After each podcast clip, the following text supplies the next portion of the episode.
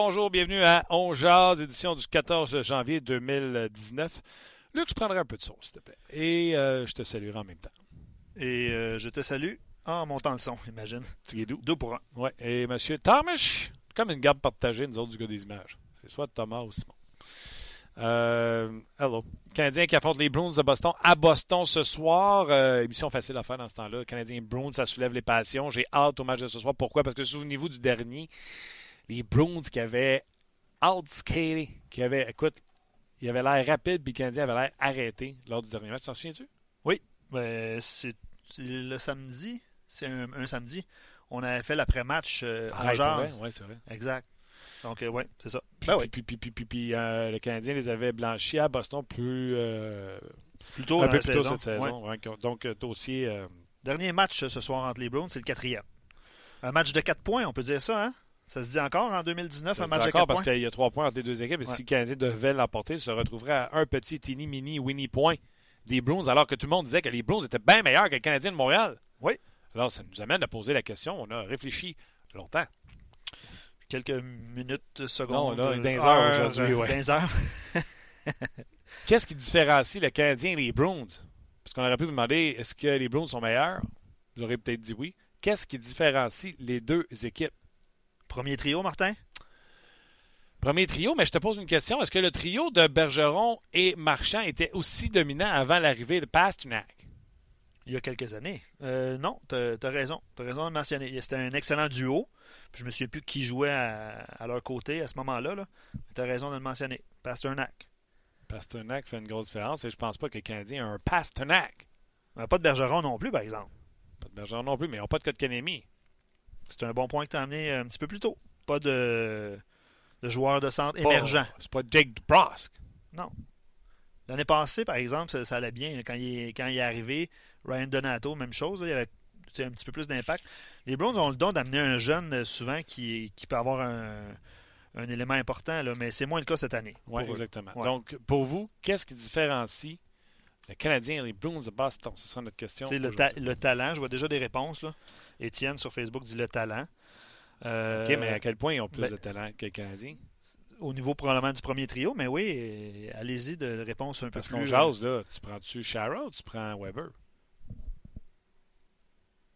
euh, Weber, Mais ils ont McAvoy, on n'a pas.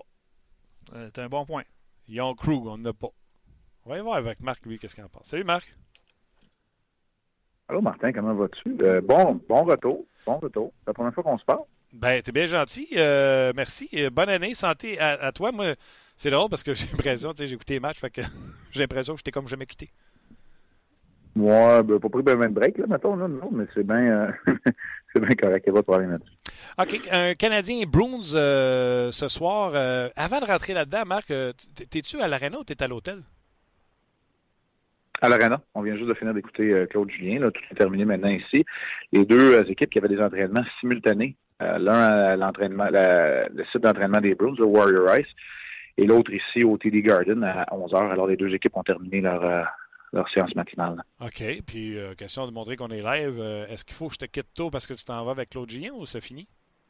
Non, non, non, c'est beau, tout est terminé. C'est ça, je te dis. Non, tout est fini. Il n'y a pas de problème. On- oui, c'est vrai qu'on est live, mais euh, c'est terminé. Je vais retourner à l'hôtel euh, aussitôt qu'on a terminé de se parler. Mais euh, tout est euh, tout est fait ici. Claude Julien nous a confirmé qu'il n'allait pas avoir de changement. Euh, il nous a confirmé que Carey Price était devant le filet. On n'a pas voulu élaborer sur la stratégie pour la séquence de deux matchs en 24 heures qui va ramener le Canadien à Montréal après le match de ce soir pour l'affrontement contre les Panthers demain.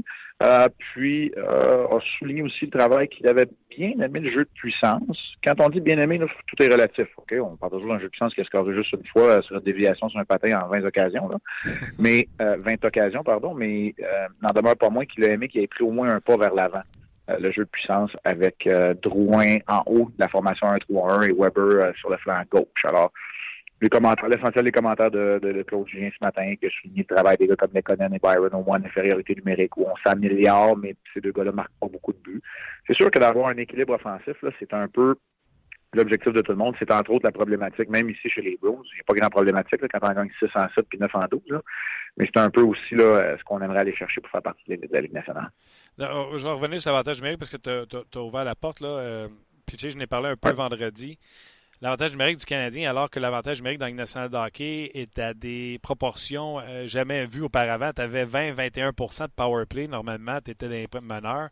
Là, 25% tu es cinquième. La meilleure équipe est à 30% Et le Canadien, pendant ce temps-là, fait marche inverse, s'en va inscrire un des pires taux de réussite. Je pense, je ne sais même pas s'il est encore à 12, il est rendu à 11. 12% cet avantage numérique-là tu l'expliques comment? Si tu un manque de talent, puis je vais me permettre un parallèle boiteux.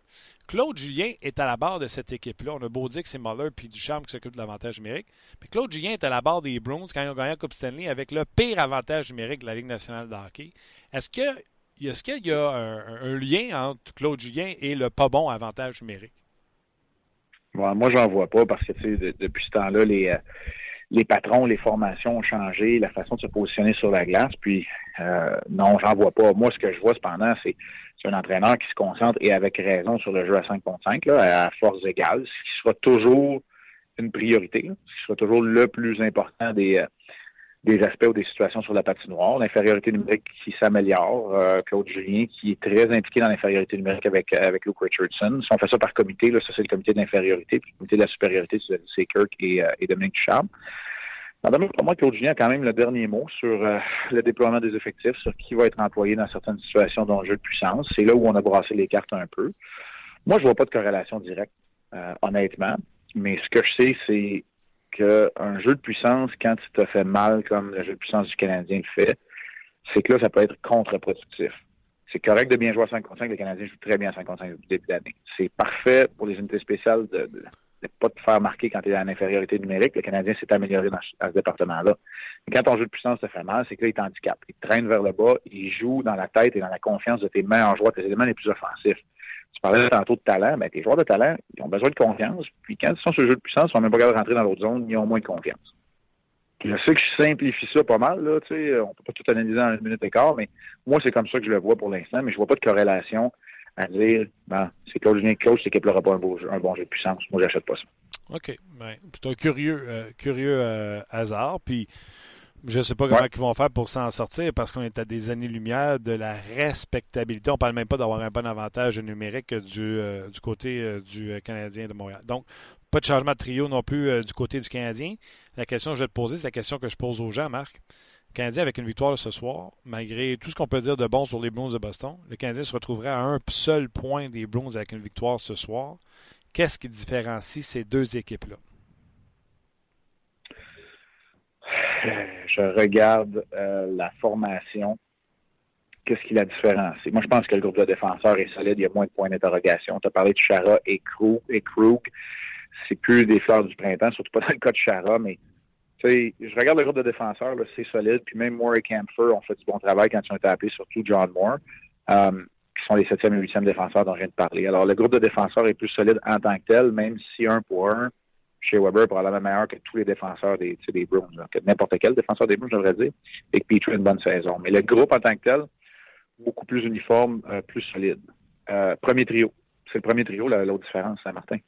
Tu sais, Tucoras, là, en ce moment, il joue bien, mais Price a retrouvé ses repères. Euh, quatrième trio, tu sais, quatrième trio, je sais que tout le monde parle du quatrième trio des Bruins, Corrali, Cherry puis Wagner. C'est vrai qu'il frappe, il marque des buts. C'est super, là, mais c'est pas le quatrième trio qui te fait gagner les Coupes Stanley. C'est le premier, puis le premier trio, Marchand, Bergeron, Pasterniak. Tu as du caractère, tu as de la responsabilité défensive, tu as euh, l'aspect euh, papier sablé, on a déjà parlé de Saint-Martin, puis tu as Pasterniak qui a lui seul 12 euh, buts en supériorité numérique, tandis que le Canadien a marqué 19 depuis le début de l'année en, équipe. Fait que je pense que tu as tous les outils sur un trio pour faire mal paraître l'adversaire, puis pour les obliger à dépenser leur énergie à se défendre contre ce trio-là. Alors, pour moi, elle est là la différence principale. Parce que pour le reste, là, quand je regarde l'équilibre, mettons, à travers la formation, là, à l'attaque, ça se compare. Là. Tu sais, j'ai pas de trouble. Là. Pour Donato, euh, Forsbacka Carlson, il faut prendre Kotkaniemi avant. Tu sais, quand je regarde les autres attaquants, les autres, les, neuf autres attaquants du, euh, des Bros, même Krejci, je me dis, Adomi est capable de rivaliser peut-être. Mais quand je regarde Marchand, Bergeron, Pasterniak, je vois pas d'équivalent. Non, puis c'est ce qu'on parlait en dehors des zones, euh, Luc puis moi, je disais, dans le fond, le duo Bergeron-Marchand a toujours été bon, mais on les a jamais comparés à l'élite de la nationale de avant l'arrivée de Pasternak qui est venu complètement changer ce trio, ce duo-là. là Ben c'est parce qu'il y avait la dimension de franc-tireur que les deux autres, même s'ils sont capables de marquer des buts, ont peut-être pas. Puis là, si justement tu focuses juste sur Marchand Bergeron, ben lui, il va s'amuser déjà de l'autre côté. C'est du talent pur à l'état pur. Alors, voilà, on cherche un complément à Domi, Drouin quand ils ensemble. Chat, on ne sait jamais qu'est-ce qui va fonctionner à, ta, tempête, qu'est-ce qui va fonctionner le mieux pour certaines combinaisons. Mais celle-là, clairement, on a notre réponse. Euh, ouais. Puis le Canadien qui, euh, on va se le dire, Marc, euh, c'est un cadeau empoisonné de faire les séries et être wildcard. Euh, si on en parle du côté des livres, qu'on veut pas finir troisième et pas avoir l'avantage de la gasse, parce qu'on Hein? Les Leafs puis Boston, là, dans leur marché, on parle de ça, cette rivalité-là, Leafs-Bruins, parce qu'on ne veut pas finir troisième pour pas, ne pas avoir l'avantage de la glace, parce qu'on concède déjà le ah. premier rang au, Lightning. De l'autre côté, le Canadien ne veut pas être cadeau empoisonné d'affronter soit les Capitals ou le Lightning en première ronde. Tu veux rentrer dans ta division même si tu finis troisième.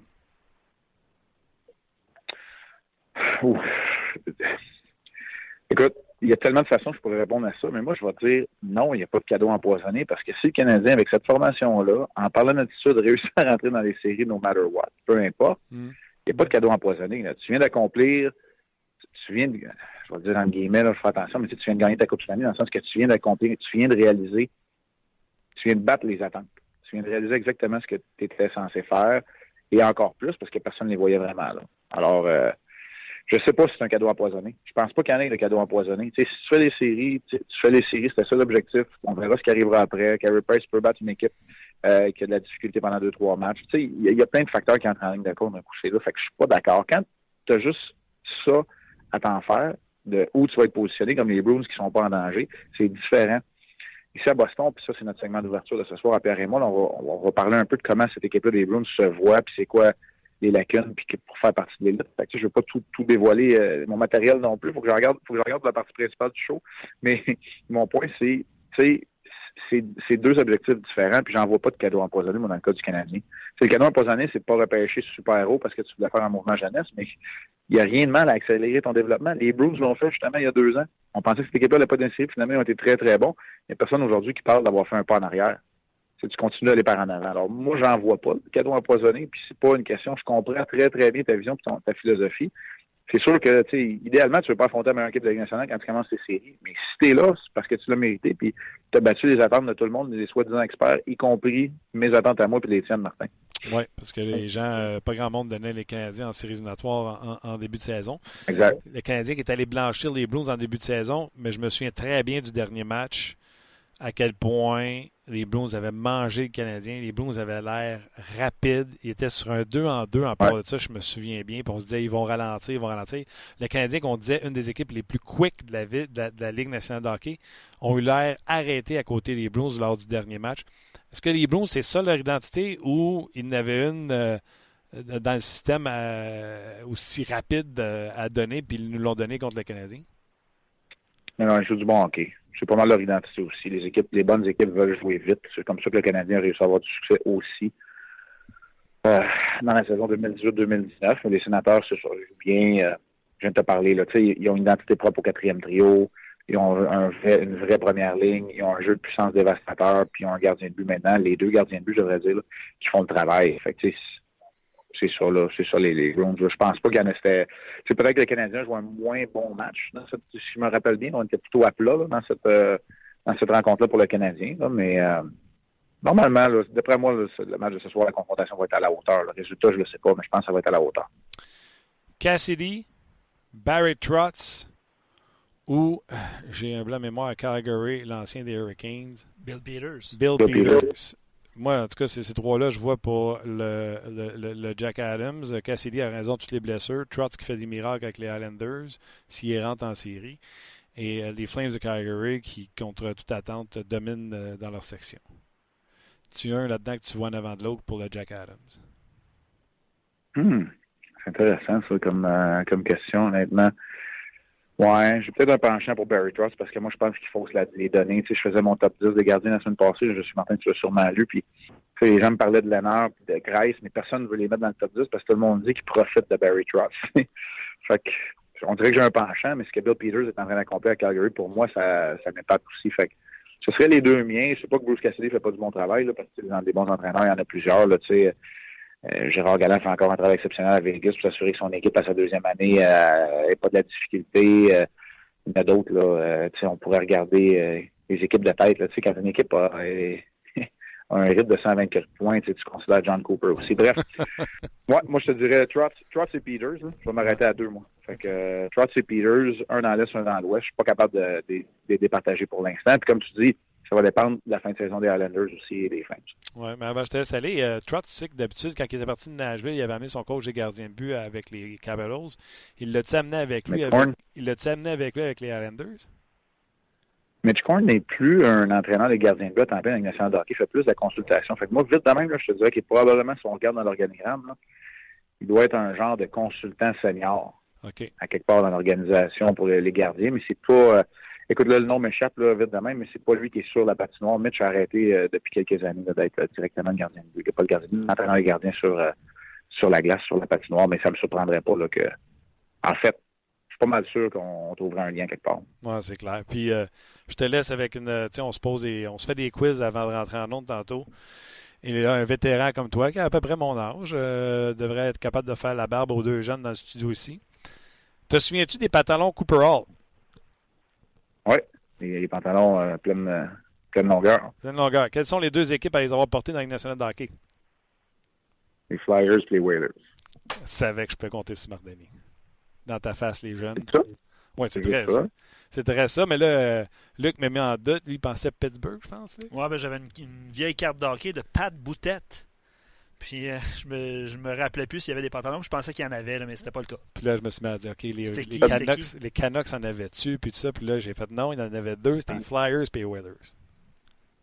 Mm. Les gars, j'ai. Ouais, ben, les Flyers et les Whalers, c'est sûr, c'est les deux, tout de suite les deux. Euh... Juste vous mentionner que j'ai name droppé le nom de Pat Boutette dans un podcast On Jazz. Ouais. C'est fait. Pat Boutette. J'adore. J'adore. Ouais. C'est vos première étoile. Merci. On te regarde ce soir, Marc, hockey 360 euh, avant Toujours un plaisir. Puis je veux juste te dire, je veux juste te dire qu'en date du 26 juillet 2018, Mitch Korn, dans un article là, sur euh, le Washington Post, euh, Mitch Korn va suivre Barry Trotz avec les Islanders. Fait que, je pense que j'ai regardé les internets. Là, c'est merveilleux cette petite machine-là. Ça va bien, hein? Ils nous disent que, ils nous disent que Mitch Korn est avec les Islanders. Hey, merci Martin. Bon retour. Puis on se parle 19h30 le match entre le Canadien et les. Yes, sir. Bye bye. Salut. Marc Denis, 38 arrêts hier pour euh, Grace. Fait que des fois, tu sais, juste placer un peu quelques petites affaires. Ouais, contre le Lightning, d'ailleurs. Ouais. C'est 5-1, euh, une victoire quand même impressionnante parce que, euh, ouais, on ne s'attendait pas à ça. Le Lightning connaît une excellente saison, comme vous le, le savez. Euh, j'avais la, je cherchais l'info, moi aussi, du, de l'entraîneur des gardiens pour euh, les Islanders, puis j'ai le nom de un ancien des Marlies de Toronto qui se nomme, qui se nomme, qui se nomme, qui se nomme Piero Greco serait euh, has been named NHL goaltending coach avec les Islanders. Bref, peut-être qu'il y a un, un, partage de travail avec eux, mais bref, euh, Leonard euh, connaît Comme le disait Marc, là, je pense qu'il doit être euh, consultant, puis lui-même ouais, engagé le gars qu'il voulait avoir pour. Exactement. Les trois étoiles de la semaine Mark Giordano, Jordan Bennington et Jake Gwenzel. Donc, après avoir signé son contrat, Gwenzel répond. Et on pensait jamais voir un gardien de but des Blues. non, mais, de la semaine. non, mais des fois, affronter le Canadien à certains moments dans une, euh, dans une séquence. Euh, ça, c'est méchant. Non, non, mais. Ça, c'est méchant. Non, pas, non honnêtement, pas, pas, cette année. Mais euh, oui, Bennington a bien, bien débuté avec les Blues de Saint-Louis. On en a parlé la semaine dernière aussi avec, avec David Perron. On aura l'occasion de, de, de, lui en reparler cette semaine. Puis merci à Jonathan sur notre page qui souligne la retraite de l'ancien défenseur du Canadien, euh, Josh Georges, qui se retire officiellement après 13 saisons dans la Ligue nationale. Euh, voilà, c'est dit. Josh Georges, euh, en tout cas d'excellents souvenirs pour ma part de ce petit défenseur qui avait été acquis euh, dans la transaction. Martin, t'as des souvenirs? Ah, je sais, c'est contre un troisième choix pour les Sables de Buffalo. Josh Georges, non mais... ah, c'est Georges et euh, Pacioretty qui est un choix repêchage contre Rivet. Contre Craig Rivet, c'est bon? Puis je sais pourquoi on l'a échangé au bord. Ben voilà. C'est fait. Ça aussi, on a fait ça tantôt, on se posait des questions. Euh... On aime ça faire ça. Puis, en passant, là, si vous aimez ça, jouer au quiz avec nous, là, euh, on, va, on va peut-être travailler, euh, travailler ça, euh, Martin. Les petits quiz comme ça lancés. Là, ouais, c'est le fun de soumettre le fun. certaines ben ouais, c'est le fun. Puis si, si vous souhaitez le faire au cours des prochaines semaines, écrivez-nous sur Facebook puis sur notre page On Jazz. On pourrait, on pourrait travailler là-dessus. En début d'émission, à quelque part, on, on, on, commence une question, on pose une question aux gens, puis c'est des quiz. Donc, on, on, pourrait jouer avec vous, évidemment, euh, euh, en courant d'émission. Affaire, les gens sont quick à nous envoyer des informations sur notre page. Hein? C'est surprenant. Puis c'est un peu pour ça, euh, Martin, que je souhaite peut-être jouer un peu avec les gens par rapport à des quiz, par rapport à des trucs comme ça. Donc, euh, effectivement, tu as, raison de le mentionner aussi. Tu vois, on veut des quiz, voilà. Ah oui? Ah oui, ça rentre. Euh, je te lis quelques commentaires sur euh, Facebook. Tu voulais-tu y aller de nouvelles? OK, parfait. Euh, Nicolas dénommé, il ne, faut, pas oublier Jake DeBrusque à Boston qui s'est réveillé dernièrement. son début de saison a été difficile. Je n'ai pas ses statistiques devant moi. Je pense qu'il avait eu de la difficulté, seulement deux ou trois buts en début de saison. donc, Jake DeBrusque qui L'année passée avait connu beaucoup de succès à son arrivée. C'est moins le cas cette année. Mais Nicolas mentionne avec justesse qu'il connaît un petit peu plus de succès dernièrement. Est-ce que c'est un. 17 points en 36 matchs pour Jake DeBrusque. Je sais pas c'est quoi l'équivalent avec le Canadien de Montréal, Jake DeBrusque, en termes de, talent ou euh, de production. C'est un jeune joueur à sa deuxième saison. Euh, c'est pas. Euh, Souviens-toi, en 2015, quand les Blues ont pêché trois gars back to back to back, puis euh, ça n'a pas été ce qu'on pensait. Tu pensais que c'était ça que c'était, mais c'était pas ça que c'était. euh, Zobril a été 13e euh, choix, 14e de Brosk et 15e euh, Puis après ça, Ils ont un total à 3 de 108 parties de jouées, 106 par Jake DeBrusque. Tout le monde se souvient de Matthew Barzell, évidemment le rang suivant, Carl Corner le rang suivant et Thomas Chabot le rang suivant. Donc, s'ils prennent juste les trois suivants, ça plante, ça massacre. Qu'est-ce qu'ils ont pris euh, avant? En tout cas, Je poursuis les euh, commentaires euh, tant sur Facebook que sur notre page. On va aller rejoindre Pierre Lebrun un petit peu plus tard. Nicolas Caron, Martin te pose la question suivante. vous avez parlé d'avantages numériques tantôt avec Marc. Euh, au début de, l'émission. Est-ce que mettre, euh, est-ce que de positionner euh, Nicolas Delaurier devant le filet sur la deuxième vague d'avantages numériques pourrait, pourrait être une solution? Ah, moi, je suis prêt à tout. Rendu ce qu'on est rendu. OK, OK. Tu étais prêt à tout? Est-ce que tu étais prêt à avoir Agostino sur la première unité? Parce qu'on a reçu beaucoup de commentaires là-dessus. Euh, non, mais tu te souviens, j'avais parlé avec Bruno vendredi, puis j'avais dit, tu sais, il cherchait le gars qui pourrait jouer le rôle de Oshie ou de Brandon Point, un gars qui est aussi capable de, de, lancer que de passer, puis j'avais nommé qui, moi? T'avais nommé Agostino? Non. ok, j'ai eu peur. J'avais nommé qui? Euh, Joel Armia, non? Non. Ok, attends un peu, là. ma mémoire m'a fait défaut. Puis c'est juste vendredi, ça va bien? Les gens sur notre page, souvenez-vous qui j'avais nommé, puis Bruno avait dit Ah, pas sûr. Code Kanyemi Non? Code Kanyemi OK, ça me revient. Y a-tu un petit one-timer euh, en fin de semaine? Euh, oui, absolument. D'après toi, peux-tu le faire? Euh, c'est une question de confiance, tout le monde dit? Mais ben, oui. faire la confiance. Je pense que ce petit gars-là manque pas de confiance. Puis lui, il serait sur le premier power play, puis il serait là dans le milieu. Assure-toi juste de ne pas te faire biner par, par chez Weber, parce que c'est pas ça qu'on veut. Puis c'est comme ça que je le ferais dans le cas de, de Code Kanyemi, c'est exactement là que je le positionnerais.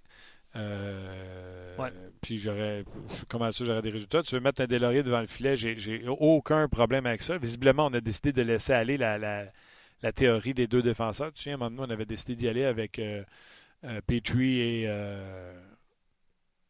Petrie et Weber ensemble. Ouais. On a ramené Drouin en haut. Pour ceux, qui écrivent, euh, comme Phil, par exemple, sur Facebook, il, écrit Laissez-lui du temps à Kotkaniemi. D'ailleurs, a un, article que vous pourrez retrouver sur rds.ca par rapport à sa, euh, non seulement sa production, mais ses statistiques avancées. Lui laisser du temps à Kotkaniemi, ça veut dire quoi exactement? Lui donner de l'avantage numérique de temps en temps. Je pense qu'il en voit de plus en plus depuis qu'il évolue, euh, depuis que la, deuxième moitié de saison est commencée. Euh, ça, veut dire quoi lui donner du temps? Moi, là. Plus, sa progression, ça, se poursuit, puis tant ça va bien. ça. ça va bien, puis tu sais, c'est eux autres qui le voient, là, s'il a l'air euh, s'il a l'air fatigué, puis euh, tu sais, je pense qu'on gère quand même très bien son temps de glace.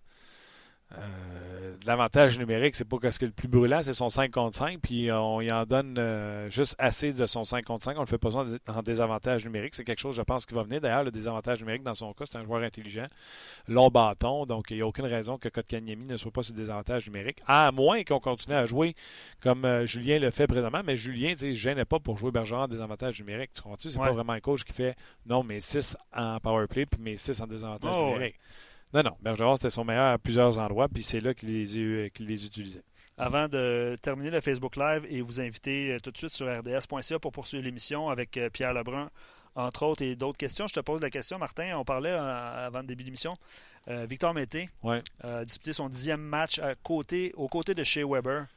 Euh, et puis on voit une certaine stabilité en défensive depuis, depuis ce temps-là. Merci au duo Ben et Kulak. Oui, Ben Kulak. Kulak qui est d'ailleurs marqué en désavantage numérique. C'est Riley et euh, Karsner a joué un match. Là. Ouais. La rotation, là, on en parlait aussi un peu partout. Euh, on veut plus. On veut plus? on veut plus. On veut plus. Amener dans le bureau, jaser, dire Hey, t'as l'air de t'endormir, Lauriers, t'as l'air de t'endormir, je sais plus, t'as l'air de t'endormir, Riley. Mais honnêtement, est-ce que tu trouves que c'est un plus pour le 15e Montréal quand tu rentres à Osner? Est-ce que tu trouves vraiment que c'est un plus pour le 15e Montréal quand on rentre Charles Ludon? Est-ce que c'est un plus pour le 15e Montréal quand on rentre Matou Pekka? Non. C'est quoi? Quand Indusha va revenir, c'est un des gars qui est sa glace présentement qu'il va falloir qu'il sorte. Donc, il va avoir. Fait qu'il y a encore moins de place pour. Tu comprends-tu? Moi, les faire jouer parce que je ne sais pas. Je ne sais pas c'est quoi la raison. Puis il n'y a pas de raison. Tu sais, euh, j'aurais dû parler de ça avec Marc tantôt. On va en parler avec toi. Riley, là, je l'aime. Je l'ai encore aimé samedi. Un moment donné, il a fait une fin pour sortir en arrière du filet, puis le gars a mordu, puis il s'en est débarrassé avec deux enjambées. Ce Riley-là doit être exploité. Je ne sais pas si on est en train de le castrer en disant tu peux pas faire ci, tu peux pas faire ça. Mm-hmm. Je suis d'accord, fait des erreurs, mais tout le monde que je regarde sa patinoire en fond. J'ai l'impression que ceux de certains joueurs sont soulignés en Sharpie noir. sais. Ah, t'as-tu vu l'erreur là? Ouais, mais c'est parce que Weber a fait la même, mais t'en parles pas parce que c'est chez Weber. Mhm. Il a eu sa passe euh, un petit peu suicide à, à Chaput. Chaput s'est fait ramasser qui part de ce tête. Euh, c'est peut-être ces petits éléments-là. Puis comme on en parlait, je pense que c'est la semaine passée, à ton retour, euh, c'est sa production offensive à un moment donné. Est-ce qu'il en met... suis pas ce qui donne en erreur. Exact, en plein ça. Je suis d'accord. Mais est-ce qu'on lui donne la liberté de. La séquence, je ne sais pas si tu as regardé le match contre Colorado, la séquence là, où après l'avantage numérique de l'Avalanche, le Canadien a embouteillé l'Avalanche du Colorado pendant qui a mené au deux, but. qui a mené au but de Kotkaniemi qui était sur un changement de chiffre. Drouin est encore sur la glace depuis très longtemps. Fait que souvenez-vous, là, Drouin ne joue pas le désavantage numérique.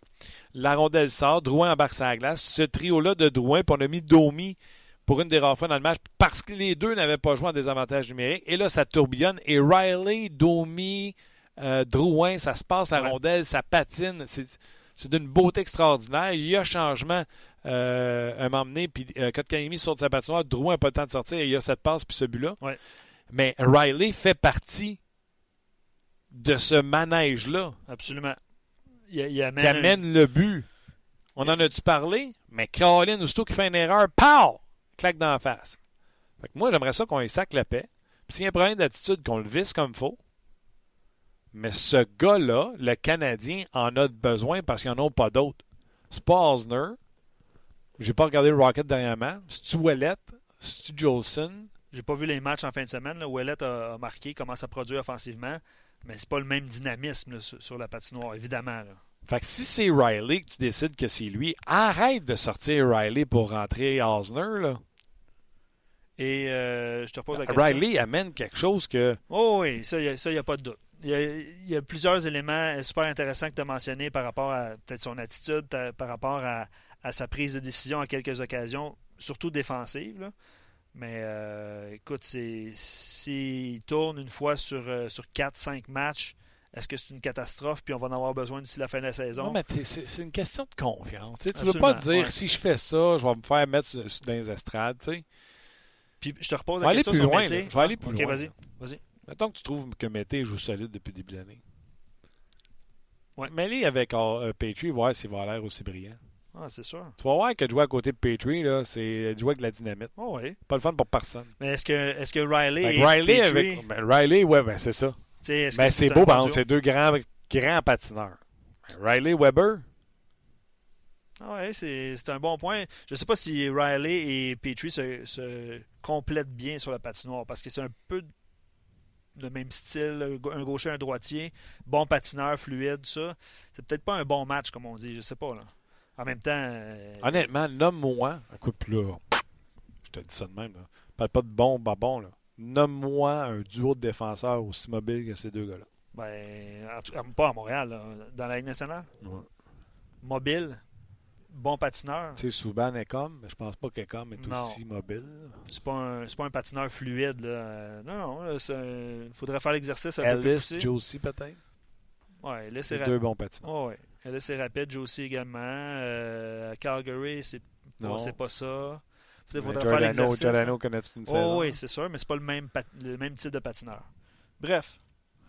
Euh, McDonough est un patineur, Edmund, mais ils jouent pas ensemble, c'est deux gauchers. Ouais, puis c'est pas c'est plus, plus gros physiquement aussi, plus imposant physiquement. On jase. Euh, ce qu'on va faire, mon cher Martin, euh, on va remercier les gens sur Facebook. Vous avez été nombreux à réagir. Euh, plusieurs commentaires sur Riley. est encore jeune, doit être euh, davantage fiable défensivement. Ça, c'est Joey qui écrit ça. Euh, puis nous offrir quelque chose euh, en, production offensive. Samuel Lapointe et Kyle Fleury m'impressionnent avec le Rocket. Qu'est-ce qui va se passer avec Udon? Des réponses qu'on aura bientôt. Hein? Janvier, on est mi-janvier. Donc, évidemment, peut-être qu'à un moment donné, il y aura un déroulement dans, dans son cas. Voilà, ça complète, ça complète sur Facebook. On va poursuivre de toute façon la discussion et vos questions, réponses sur rds.ca. Ouais. Puis plus j'y pense, je t'écoutais. là. Ouais, Le gars qui a suggéré des lauriers devant le net en t'aimes powerplay. ça? Pourquoi pas? Pourquoi pas? S'il aboie, il va l'arrêter. ouais. Ouais, ouais. Fait que ça prend quelqu'un pour cacher le gardien. Ah, c'est un bon point. Georges, pas, pas Georges, mais Gallagher, ça étend peut-être moins. Il a peut-être mal à la main un peu. Uh-huh. All right. Gros merci les gens sur Facebook. Euh, restez là. Pierre Lebrun Ouais. s'amène euh, tout de suite. Euh, ouais, j'ai discuté avec Pierre Lebrun juste avant euh, l'émission parce que lui aussi allait assister à l'entraînement entre euh, l'Avalanche euh, et les de Toronto. Par contre, il va le travailler le match canadien Bruins ce soir euh, sur les ondes de TSN. Donc, vous pourrez le voir bien sûr à RDS. Donc, un peu plus tôt aujourd'hui, je me suis entretenu avec Pierre Lebrun. Mais pour moi, c'est la première fois cette année en 2019. Pierre Lebrun, salut! Oui, j'ai eu euh, l'occasion d'aller avec Bruno la semaine passée. Mhm. fun. Ouais, il est, il est cher, Bruno. Il est rendu hot d'un podcast. Il est rendu à faire deux podcasts euh, par semaine. Euh, ça va Ouais, bien, ces affaires. Il est genre. Ah ouais, c'est correct. correct. Hey, Pierre, euh, écoute, au- que ce soit au football ou au hockey, je sais pas si euh, j'ai un petit vent de, de frénésie, là, mais je trouve que je suis excité par les matchs de hockey qu'on voit, le, le jeu qu'on voit, euh, des confrontations extraordinaires. Ce soir, il va y avoir une confrontation Eichel, McDavid. Je trouve dans, dans chaque match de hockey, je trouve, genre, je, je trouve quelque chose d'intéressant à regarder. Je trouve qu'à soir Canadien Bruins, la dernière fois que les Bruins sont venus à Montréal, ils ont planté les Canadiens qu'on disait rapide. J'ai trouvé que les Bruins avaient l'air dix fois plus rapides que les Canadiens de Montréal. Le hockey Mhm. est bon puis il est vite. Oui, il y a un mois, hein, en fait, là, des Bruins à Montréal, je pense. Ouais. Ensuite, les Canadiens étaient sur leur gros voyage. Ils ont très bien fait. Euh, toute une victoire des Bruins ici à Toronto samedi. Vraiment une victoire. euh, on que les victoires sont pas sont pas toujours juste deux points. Euh, dans, ce cas ici, je pense pour Boston, ça a été tout un tout un message rendu aux Leafs de Toronto pour la deuxième place dans la division Atlantique. c'est ça la priorité pour Boston pour le restant de la saison, c'est de finir en avant de Toronto pour avoir le septième match à la maison encore une fois. Si les deux équipes se rencontrent dans les séries, c'est juste ça qu'on parle à Boston et à Toronto d'ailleurs après cette rencontre encore une fois. C'est dit 3-2 pour les Bruins et puis les Bruins qui ont vraiment euh, ils continuent de dominer les Leafs à chaque fois que les deux équipes se rencontrent. Alors c'est une histoire importante à suivre parce que c'est pas mal évident que ça va être entre ces deux équipes-là pour la deuxième place dans, dans la division Atlantique. Mais les Leafs sans Frederick Anderson, ce n'est pas les Leafs.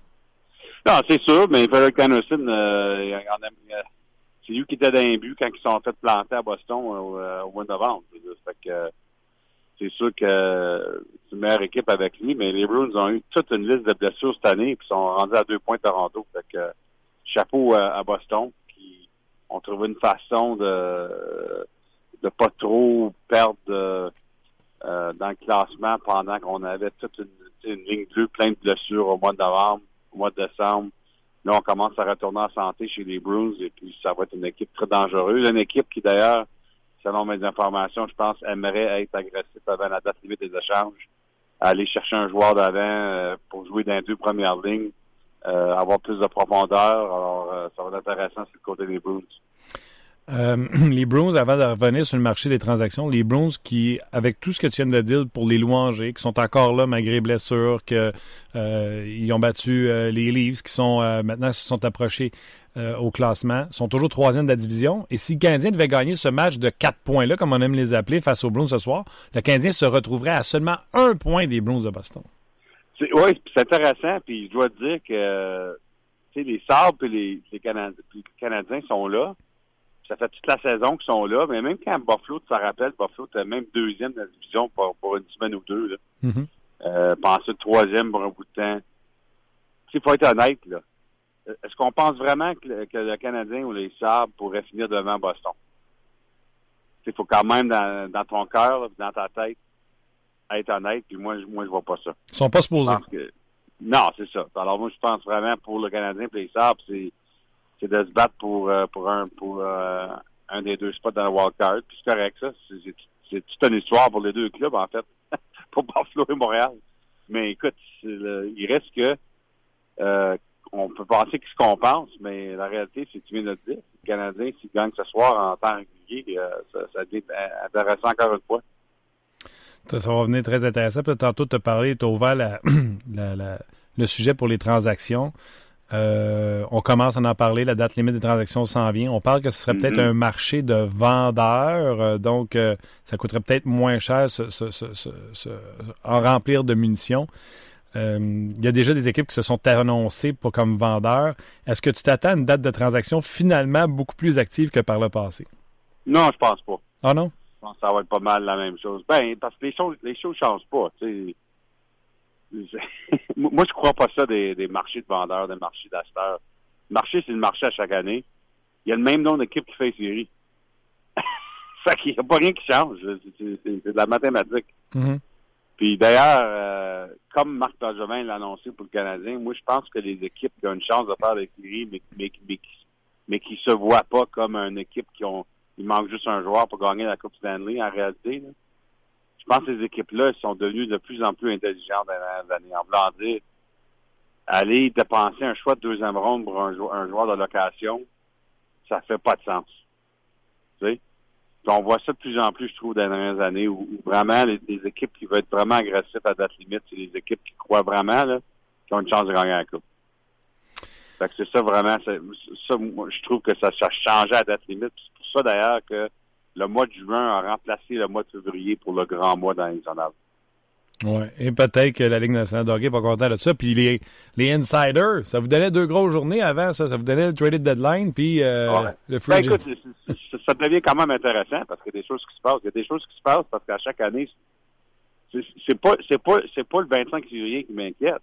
Parce que le 25 février, les équipes qui ont des joueurs de location, ils n'ont pas le droit, mais ils doivent les vendre avant, avant 3 heures d'après-midi. C'est l'idée, c'est que est-ce qu'on va avoir des plus grosses transactions comme on avait dans les années passées dans le mois qui rentre dans le 25. Puis ça, c'est dur à dire parce que disons que disons que tu les Blues de Saint-Louis, puis j'ai parlé avec un de mes contacts à Saint-Louis ça passé. OK, peut-être tu veux commencer à changer les choses, t'es es, déçu de la saison. Mais disons qu'une équipe fait une grosse offre sur Tarasenko, puis je dis pas qu'ils vont l'échanger, mais c'est sûr que quand les équipes euh, appellent, euh, ils ont le droit de demander sur lui. Les Blues euh, les Blues écoutent pourquoi est-ce que tu la changerais maintenant avant le 25 février? Pourquoi tu n'attendrais pas au mois de juin quand tu as peut-être plus d'équipes là-dedans? Qu'est-ce qui est arrivé dans l'époque euh, du plafond salarial? C'est que la date limite a vraiment devenu de plus en plus euh, on vend les joueurs de location, les joueurs que leur contrat se termine le 1er juillet. Mais les plus grosses transactions où tu as des joueurs sous contrat passés cette année, oui, ça peut arriver avant le 25 février, mais ça peut aussi arriver au mois de juin. Puis qu'est-ce qui se passe au mois de juin, c'est que euh, le plafond salarial n'est pas autant un facteur dans les échanges qu'il est durant la saison. Parce que durant l'été, tu as le droit d'aller 10% au-dessus du plafond salarial, tu as de la flexibilité, tu as tout l'été pour, pour euh, essayer de figurer ton, ton plafond salarial. Alors, c'est pour ça que dans les derniers 5, 6, 7 ans, tu as eu le l'échange de Subban, l'échange de Taylor Hall. Toutes les grosses, grosses échanges se font souvent au mois de juin maintenant. C'est à cause des règlements euh, euh, dans la convention collective. Parlant de transaction euh, ou de dossier chaud, Bobrovski, il va arriver quoi avec lui? Comment ça va se finir, ce dossier-là, avec les Blue Jackets de Columbus? Ben, c'est lui qui décide. Il y a une clause de non-échange à 100% hmm. Et puis, alors, c'est... les Jackets peuvent dire qu'est-ce qu'ils veulent, puis les autres équipes peuvent appeler, mais il y a une, il y a une personne là-dedans qui décide. hmm. Puis c'est le gardien. Fait. Euh, je sais que, selon mes informations, Bobrovski disait à ses coéquipiers cette année qu'il ne voulait pas partir euh, durant la saison, qu'il était pour décider son avenir après la saison. Euh, est-ce que qu'est-ce qui arrivait à me passer pourrait changer son opinion? Je sais pas. Euh, son agent euh, n'a pas fait euh, des entrevues la semaine passée. Il est devenu assez très silencieux. Silencieux. Bobrovski n'a pas dit grand-chose à part du fait qu'il était pour tout faire pour être un, bon coéquipier d'ici la fin de la saison. Mais c'est vraiment ça qu'on doit distinguer. Est-ce que le joueur lui-même voudrait déménager durant la saison ou non? Si la réponse est encore non, ben, il n'y a pas rien qui se passe, à part du fait que s'il s'en va le 1er juillet, les Blue Jackets ne reçoivent rien pour lui. C'est ça, puis des grosses décisions qui s'en viennent pour eux autres, parce qu'il y a lui, puis il y a Panarin. Oui, puis ça, c'est un cas assez différent dans, dans, dans, le sens que Panarin semble beaucoup euh, aimer sa saison. Il a toujours le, sourire aux lèvres, s'arrange bien avec tout le monde là. Euh, son agent Dan Milstein qui m'a dit encore la semaine passée euh, qu'il planifie de, se rencontrer avec Panarin durant le match des étoiles, durant, le congé du match des étoiles pour décider l'avenir. Alors, pour, pour, pour sortir de ce fin de semaine-là, pour avoir une réponse pour les Blue Jackets, est-ce qu'on serait intéressé à signer ou non? Euh, parce que lui, Panarin n'a pas une clause de non de change. Alors, c'est vraiment les Blue Jackets qui euh, ont le droit de, de l'échanger s'ils veulent. mais le directeur gérant Yarmo Kekalainen qui m'a indiqué plusieurs fois cette année que même si Panarin ne signe pas, parce que les Blue Jackets veulent tellement finalement euh, passer dans les séries. On sait qu'ils n'ont jamais gagné euh, une série éliminatoire. Euh, est-ce que ça vaut de garder Panarin jusqu'au 1er juillet, même s'il s'en va pour rien, si ça veut dire que les Blue Jackets finalement gagnent une série ou deux? Alors, c'est une question intéressante, assez unique aussi, je dirais, dans toutes les situations qui se passent dans la Ligue. Parce que peut-être que ça vaut plus. Peut-être que ça vaut plus euh, d'avoir les, deux autres mois de Panarin à Columbus que ça vaut d'aller chercher un choix de première ronde puis, un, jeune espoir en retour de lui, tu sais. Mm-hmm. Surtout que les Blue Jackets sont deuxième dans la division métro. Je dis pas qu'ils vont pas les changer. Ça se peut très bien qu'ils la changent si les offres deviennent euh, c'est assez fou, là. Mais en même temps, je pense que c'est une décision assez difficile. Tu sais, c'est bien différent pour Ottawa. Ottawa, c'est clair que s'ils peuvent pas signer Stone puis Duchesne, il doit les échanger. Ils n'ont pas le choix. Mhm. Ils sont derniers dans l'Est. Puis c'est deux joueurs qui sont joueurs autonomes le 1er juillet. Alors, soit que les deux signent ou les deux se font échanger. Mais à Columbus, je pense que c'est moins clair. Parce que l'année passée, en fait, Jack Johnson, c'est pas, pas un joueur de la même trempe que Panarin, évidemment, mais Jack Johnson était un joueur autonome le 1er juillet. Le Blue Jackets euh, était, avait, une, avait, une, place dans les séries, mais pas euh, c'était pas une équipe qu'on voyait comme ils vont gagner un Coupe Stanley, mais quand même, je pense qu'il était premier ou deuxième de la division à date limite.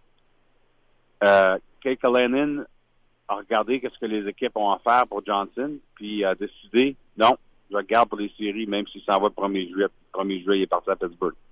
Mais pour lui, c'était correct d'essayer d'avoir sa meilleure équipe sur la partie noire pour un passé, d'essayer finalement de partir dans la série.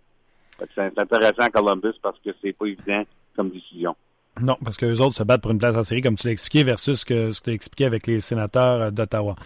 Il y a quelque chose, tu vas me dire, ben Martin, c'est pas facile à faire l'acquisition d'un gardien. Mais quand est-ce que les directeurs gérants vont comprendre que si t'as personne devant les poteaux, t'as beau avoir la meilleure équipe en avant, ça marchera pas. Tu peux en parler à Ron Extall. Et maintenant, parlant avec Doug Armstrong, il y a personne qui veut l'avouer. Jake Allen coûte des matchs à son équipe. Et là, on monte un gars, Bennington, qui lui, mine de rien, oui, il a fait un blanchage, là, mais l'équipe joue bien devant lui. Il fait juste pas donner de mauvais but et les Blues gagnent plus souvent. Oui, en fait, le vrai espoir dans l'organisation des Blues, c'est euh, le jeune Finlandais. Oui. Il a 23 ans. Je pense que c'est lui qu'on pense qu'il va devenir le gardien de l'avenir éventuellement. Mais évidemment, on ne peut pas le pousser trop vite. Mais Bennington qui fait bien, oui. Euh, puis écoute, euh, je suis totalement d'accord. Euh, si tu regardes vraiment les Sharks de San Jose, jusqu'à temps qu'ils ont été chercher Martin Jones, ça, ça a toujours été un problème. Euh, Nabokov a connu une belle carrière, mais il y avait de la misère dans les séries. Ensuite, on a essayé euh, Miami. Euh, toutes les grandes équipes des Sharks, qu'à chaque année, on dirait qu'ils pourraient gagner un coupe. Mais le problème, c'est que, selon moi, c'est qu'ils n'ont jamais eu de gardien. Mm-hmm. Martin Jones, ça, ça, promet. écoute, ils ont amené en finale de la Coupe Stanley en 2016.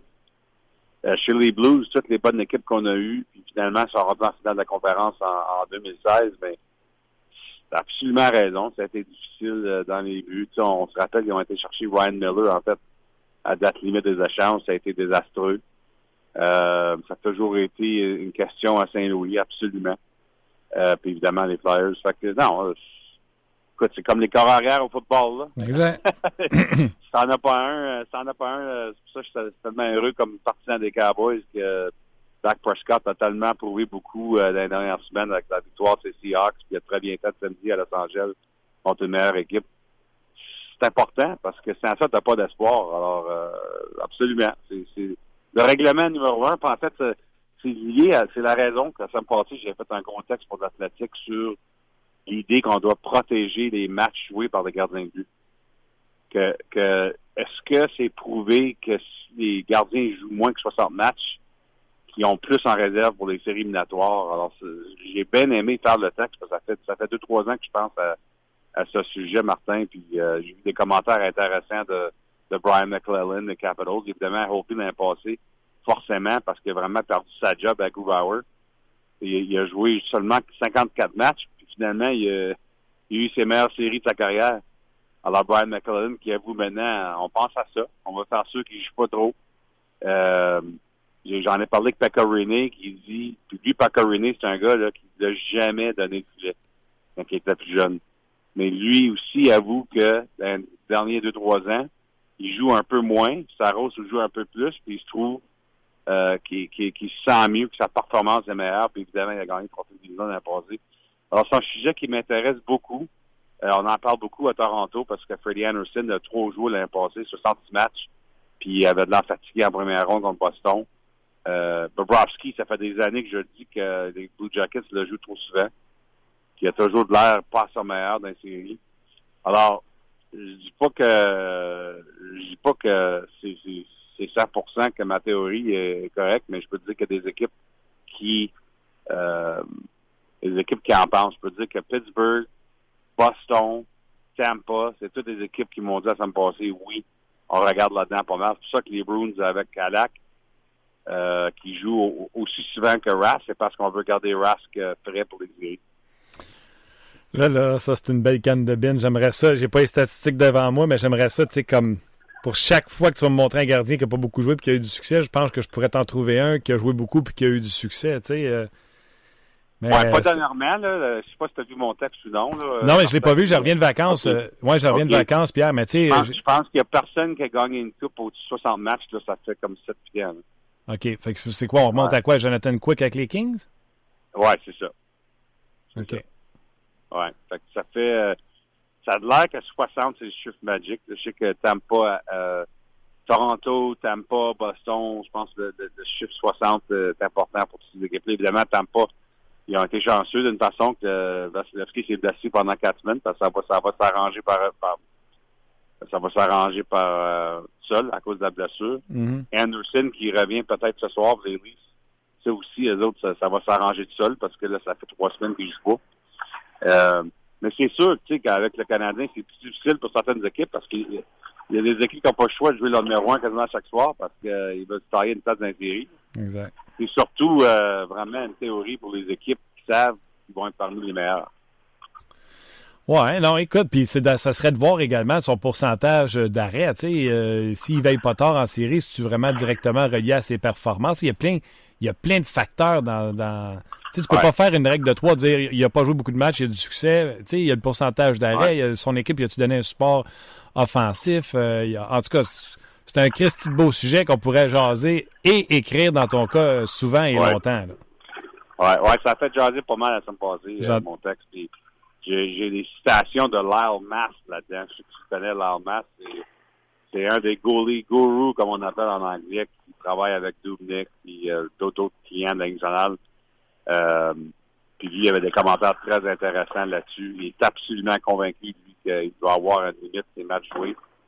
Euh, puis il y a d'autres idées qui sont sorties dans, dans cet article-là. J'avais un autre entraîneur qui m'a dit pourquoi quand les équipes jouent deux soirs consécutifs, qu'on n'envoie pas le gardien qui commence le lendemain à l'autre ville d'avance, comme les lanceurs dans le baseball des fois. Pourquoi ben il s'assit sur le banc? Bon point. C'est excellent point, ouais. ça. Ouais, c'est le fun. Euh, écoute, t'as raison. C'est pas quelque chose qui est prouvé. C'est vraiment juste un débat. Puis, moi, je trouve ça intéressant, par exemple, que des équipes déjà qui sont convaincus que c'est la réalité. Boston, c'est comme l'extrême. Comme moi, euh, les Bruins sont convaincus là, que quand Rask a joué 70 matchs il y a 4 ans, il n'a pas bien fini l'année. Depuis ce temps-là, on fait très attention à lui. Non, ça serait intéressant, puis euh, on verra la suite des choses pour ces gardiens de but-là. Dis-moi donc, quel défenseur qui vieillit le mieux, Giordano ou Brent Burns? C'est encore, excuse? J'ai dit quel défenseur vieillit le mieux, Brent Burns ou Giordano? Ah, sac, ouais, ouais, c'est ça. Écoute, Giordano, euh, j'ai fait les choix des, des trophies euh, durant le temps de Noël. J'ai donné à Giordano mon trophée Norris pour euh, la moitié saison. Ben oui. Euh, écoute, il joue du hockey incroyable et puis euh, c'est drôle parce que il, le sport commence à être fort pour Johnny Gaudreau de gagner le trophée Hart. Puis euh, évidemment, on, on, a toute une moitié saison à jouer. Là. Écoute, euh, il joue du hockey incroyable, Johnny Gaudreau, mais je vais te dire franchement, tu vas parler du joueur le plus utile, je sais pas comment tu peux pas dire que c'est Giordano. mm -hmm. La façon qu'il euh, il est au cœur de tout ce qui se passe à Calgary, moi, ça serait mon joueur moi, pour cette équipe-là. Ah, c'est clair. Puis je suis surpris que cette équipe-là marque autant de buts avec euh, l'arrivée de Bill Peters. Je m'attendais à ce puis il avait dit en conférence de presse on va fermer le jeu, on va arrêter de donner autant de chance. Fait que je m'attendais à ce que les statistiques offensives des gars descendent. Ouais, ben il a peut-être dit ça publiquement, mais je peux dire que moi j'ai parlé avec quelqu'un au, sein de l'organisation des Flames euh, au mois d'octobre. En fait, c'est juste avant que les Flames passaient à Montréal, d'ailleurs, c'est vraiment pour ça que je parle avec lui. Puis euh, je me préparais pour le match à Triazen une des choses qu'il m'a dit, puis ça m'a vraiment, ça a resté dans mes pensées depuis ce temps-là, c'est que une des grosses priorités pour les Flames avant la saison, c'est de, d'ouvrir l'offensive. C'est de vraiment essayer de compter plus de buts cette année, même si ça fait mal à la défensive un peu. Puis d'ailleurs, au mois d'octobre, les Flames avaient un, peu de la misère défensivement. On, on, on, avait de la misère à trouver comme une balance entre voulant être une équipe qui compte plus de buts, mais en même temps être euh, avoir de la discipline défensivement. Finalement, on, évidemment, ils se sont trouvés. Là, ils sont rendus, euh, j'ai pas regardé le chiffre ce matin, mais je pense qu'ils sont dans les meilleures des deux côtés de la rondelle. C'est que euh, c'est vraiment euh, du hockey assez intéressant qui se passe. Mais vraiment, l'échange pour Elias Lindholm, surtout, là, Martin, ça a vraiment tout changé. Écoute, ça, ça, ça non seulement qu'il a trouvé une chimie incroyable avec Woodrow Monahan, mais, mais ça aide à trouver plus de profondeur sa deuxième ligne et sa troisième ligne pendant plusieurs années, les Flames étaient toujours une équipe qui avait seulement une ligne qui comptait des buts. Maintenant, ils ont deux, trois lignes qui font ça. Exactement. Puis ça leur a permis de mettre la main sur Anafin contre un défenseur qui ne voulait plus être à Calgary en Hamilton. Donc, ça s'est mm. très bien tourné en or pour eux autres. Là. Oui, en fait, c'est intéressant quand tu commences à, à, à, penser les directeurs gérants qui ont eu des très belles étés. Évidemment, évidemment Marc Targevin a connu tout ça un été. Hey, quand tu penses, toi, tu fais ton podcast à chaque jour, Martin, comment souvent as-tu parlé de, de l'avenir de Bergevin il y a un an? Oui. Comment souvent t'en parles maintenant? Ah, ben oui. Euh, les, puis les gens qui étaient euh, critiques envers lui aujourd'hui se sont n'ont pas le choix de s'étranger derrière lui. Oui. Fait que lui, il serait, dans, je dirais, dans les 4-5 gérants qui ont connu toutes, toutes les, les étés. Lui, il en est un. Jason Botterill à Buffalo. Écoute, euh, il y a eu Jeff Skinner quasiment pour rien. Euh, il a fait toutes sortes d'affaires. Botterill à Buffalo, j'en ai un autre. Mais Brad Tree doit être, doit être en conversation. Euh, L'embauche de Peters, euh, l'échange avec la Caroline, euh, euh, les Flames euh, Brad Tree Living qui a vraiment fait du bon boulot euh, à Calgary. Puis, euh, écoute, c'est une équipe qui continue de, de se tailler pour la première place dans la division Pacifique. Je ne veux pas t'en retenir plus longtemps, mais je peux pas, pas parler des deux petits prochains sujets. Fait que tu passes le temps que tu veux sur ces deux sujets-là. Wayne Simmons, où va terminer, où va-t-il terminer sa course? Et les commentaires de Bob Murray sur Randy Carlisle. Je veux ouais. t'entendre sur ces deux sujets-là, Pierre.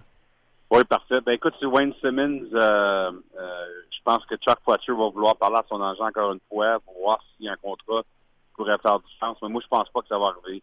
Euh, un nouveau contrat. Je pense que ça, va faire du sens pour euh, Chuck Fletcher d'aller chercher qu'il veut pour Wayne Simmons, qui va être joueur de location. Puis, euh, écoute, moi, là, ça, c'est un joueur là, qui pourrait avoir tout un impact, je pense, sur une équipe qui pense à gagner la Coupe Stanley. Là. Parce c'est tellement rare maintenant, les joueurs comme lui, comme Tom Wilson, qui peuvent avoir un aspect d'intimidation, mais en même temps être un joueur qui peut compter des puis, puis jouer parmi les deux premières lignes. Euh, j'ai écrit ça la semaine passée, mais imagine si Wayne Simmons se rend à Tampa Bay. Ouais. C'est une équipe qui n'a pas besoin d'offensive. Mais je peux dire que quand Lightning a perdu contre Washington en finale de l'Est l'an passé, je pense qu'on a eu peur un peu chez Tampa, qu'on s'est fait pousser un peu euh, physiquement par les, par les Capitals. Alors, moi, j'aimerais savoir ça, Wayne Simmons Tampa Bay. J'ai aucune idée si le Lightning est intéressé. Mais euh, je peux te dire une chose, je parlais avec euh, quelqu'un qui était euh, dans une formation dans l'Ouest la semaine passée. Il m'a dit, écoute, les gens peuvent dire ce qu'ils veulent, mais toutes les équipes qui sont parmi les 4-5 meilleures sur chaque côté dans chaque conférence ont de l'intérêt dans Wayne Simmons. Ah non, c'est ça. C'est un gars qui... Il doit, il doit avoir au moins appeler les Flyers pour demander la question. C'est clair. Parce que c'est un, un, joueur unique. Du côté des Ducks, Martin, tu fais bien de le mentionner parce que ça a été euh, un, euh, ça a été des commentaires très intéressants et très importants de Bob Murray hier soir, euh, qui a mentionné après la défaite euh, contre les Jets. Ça fait 11 matchs d'affilée sans victoire pour les Ducks. Je pense qu'ils ont 7 défaites et 4, et 4 matchs avec un point.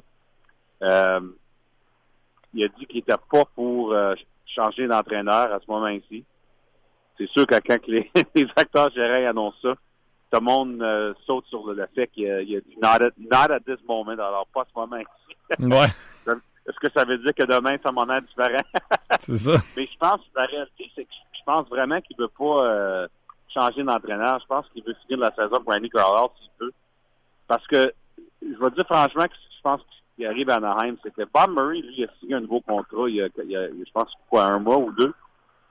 Puis je pense quand Bob Murray a eu son, nouveau contrat des propriétaires à Anaheim, il a quand même vendu sa vision. Sais. Quand les propriétaires signent leur directeur gérant à un autre contrat, tu dois savoir qu'est-ce que que le directeur gérant veut faire avec l'équipe. Puis moi, je pense que qu'est-ce que Bob Murray a dit à ses propriétaires, c'est qu'on doit rebâtir. Ça veut dire que cette année, ça va être peut-être difficile à prendre, puis même peut-être l'année prochaine. On a des bons jeunes qui s'en viennent. Les Ducks sont toujours des bons jeunes qui s'en viennent. Des meilleures équipes dans, le repêchage. Mais je pense pas que Bob Murray veut ramener, il veut rentrer ses jeunes cette année à Anaheim parce que c'est pas une belle, belle atmosphère.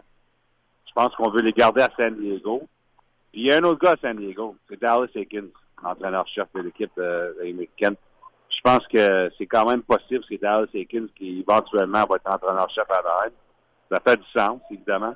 C'est lui qui est avec les jeunes maintenant à San Diego. Alors, c'est toutes des choses, je pense, que Bob Murray, selon moi, là, aimerait attendre après la saison à, à renouveler, mais on verra. Bon, ben, j'espère que les Ducks s'attendent à sortir les posters de gagnants de Coupe Stanley avec euh, Niedermeyer puis Pronger. ouais, c'est ça.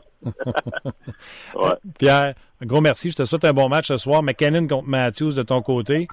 Puis je sais que tu es fan de football. Là. On va avoir deux superbes demi-finales le dimanche prochain.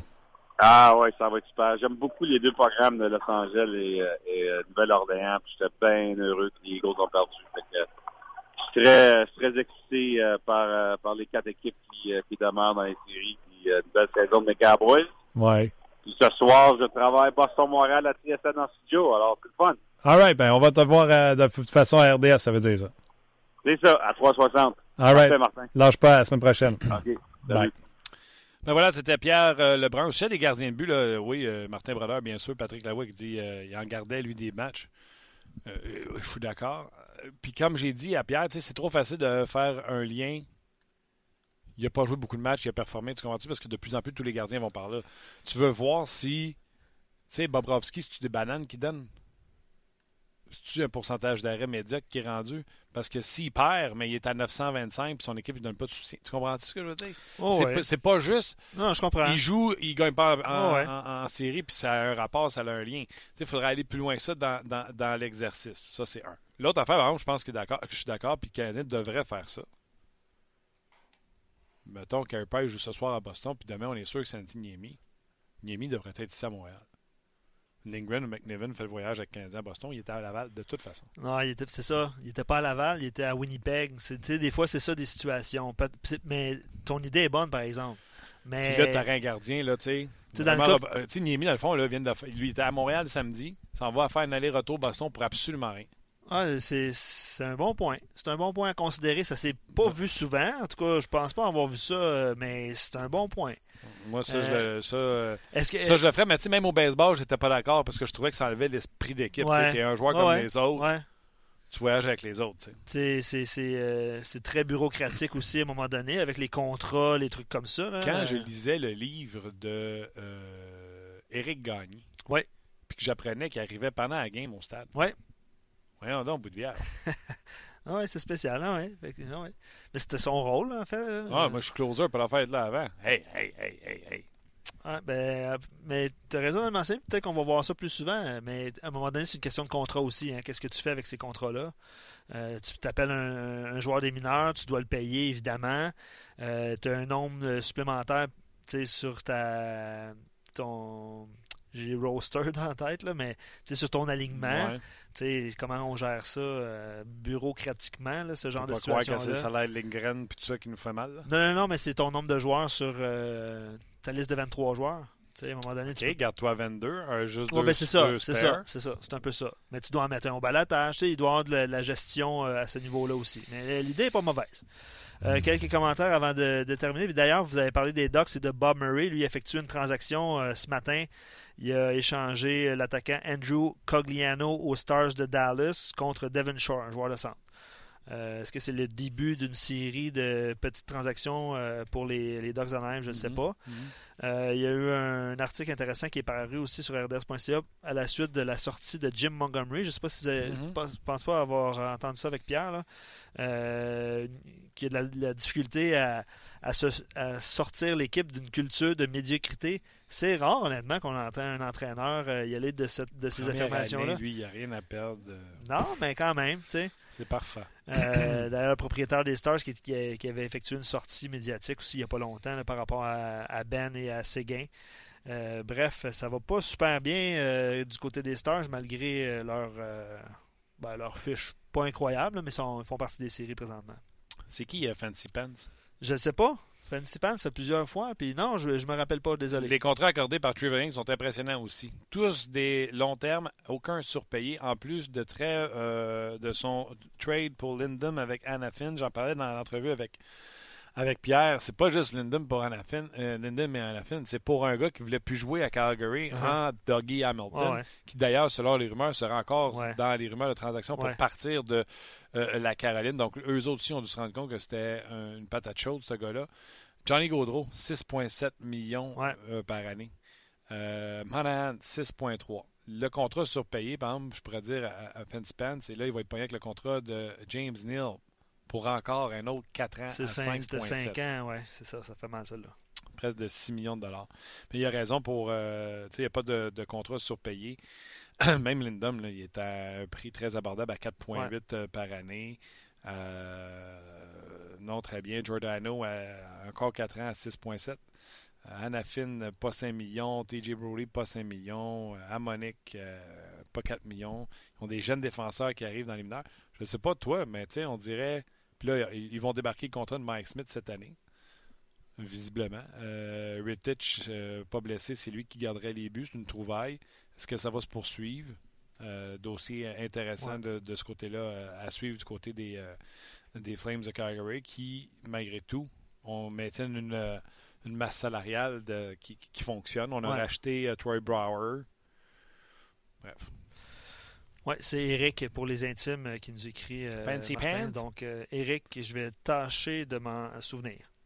Euh, ben c'est ça, mon cher Martin. Évidemment, il y a un match ce soir. C'est une semaine assez, assez chargée pour le Canadien. Boston, ce soir, les Panthers en visite à Montréal. Ça va pas super bien du côté des Panthers. Six défaites de suite. Euh, ils ont subi une défaite contre les Canucks de Vancouver hier. C'était pas, c'était pas super joli. Euh, vendredi, Columbus. Samedi, Philadelphie. Canadien joue et off mercredi, jeudi? Oui, absolument. Ouais. Joue vendredi, Ouais, Columbus. vendredi, Columbus, samedi, euh, Philadelphie. C'est à quoi ça me fait penser? Ça te fait penser à? Un 2 en 2, on avait commencé avec Columbus, c'était à Montoya qui était là. Je pense que 10-0. c'était un vendredi, puis Canadien s'était fait ramasser. 10-0. Parce Ouais. qu'on voulait garder Price pour le lendemain. On s'en souvient euh, pas mal. Là, tu fais quoi? Mettons, quand Price s'assoit contre. euh, Oui, ben, tu sais, les, les deux en deux, là, on, On en a parlé la semaine passée. On fait quoi? Euh, si c'est ce soir, demain, euh, Niemi à Montréal? Ben, visiblement, ça sera le cas parce qu'on a parlé des deux en deux la semaine passée, comme quoi Carey Price euh, ne jouerait pas deux matchs de suite. OK, donc samedi à Montréal, c'est Price? Ben oui. Ça veut dire que vendredi, sa route, c'est Niemi? Faut que tu veux. Euh... Niemi, il en joue-tu deux en deux? Non. Il joue demain? Ah, ok, deux en deux. Ouais. Il joue demain. Mardi, vendredi. Ah, c'est euh, ouais, c'est euh, dossier intéressant cette semaine parce qu'après ça, le Canadien va jouer un match seulement la semaine prochaine. Puis après ça, c'est le bye week. Donc, pas beaucoup d'action pour le Canadien la semaine à partir de la semaine prochaine, mais c'est une question intéressante pour cette semaine, mon cher Martin. Mm-hmm. Voilà. Merci, Luc. Ben, merci, Martin. C'est bon. J'ai hâte de voir, justement, après le blanchissage de Price samedi, j'ai hâte de voir comment le Canadien va rebondir à Boston. Vous irez voir les échos de vestiaire, tout ça, sur notre site, le Gallagher qui a dit qu'il adorait jouer contre les Bruins puis que la rivalité était toujours présente. Euh, l'émotion contre les Bruins de Boston. C'est peut-être plus le match de demain que ça va être euh, plus difficile en termes d'émotion. Mais euh, non, ça va être bon ce soir. J'ai hâte de voir ça. aussi à suivre. Hey Thomas, merci beaucoup. les, mains de Thomas apparaissent dans mon visage. J'aime pas ça. All right. Merci beaucoup d'avoir été là. Bon match ce soir, 19h30 sur RDS. On regarde ça et on s'en jase demain pour une autre édition de On Jase.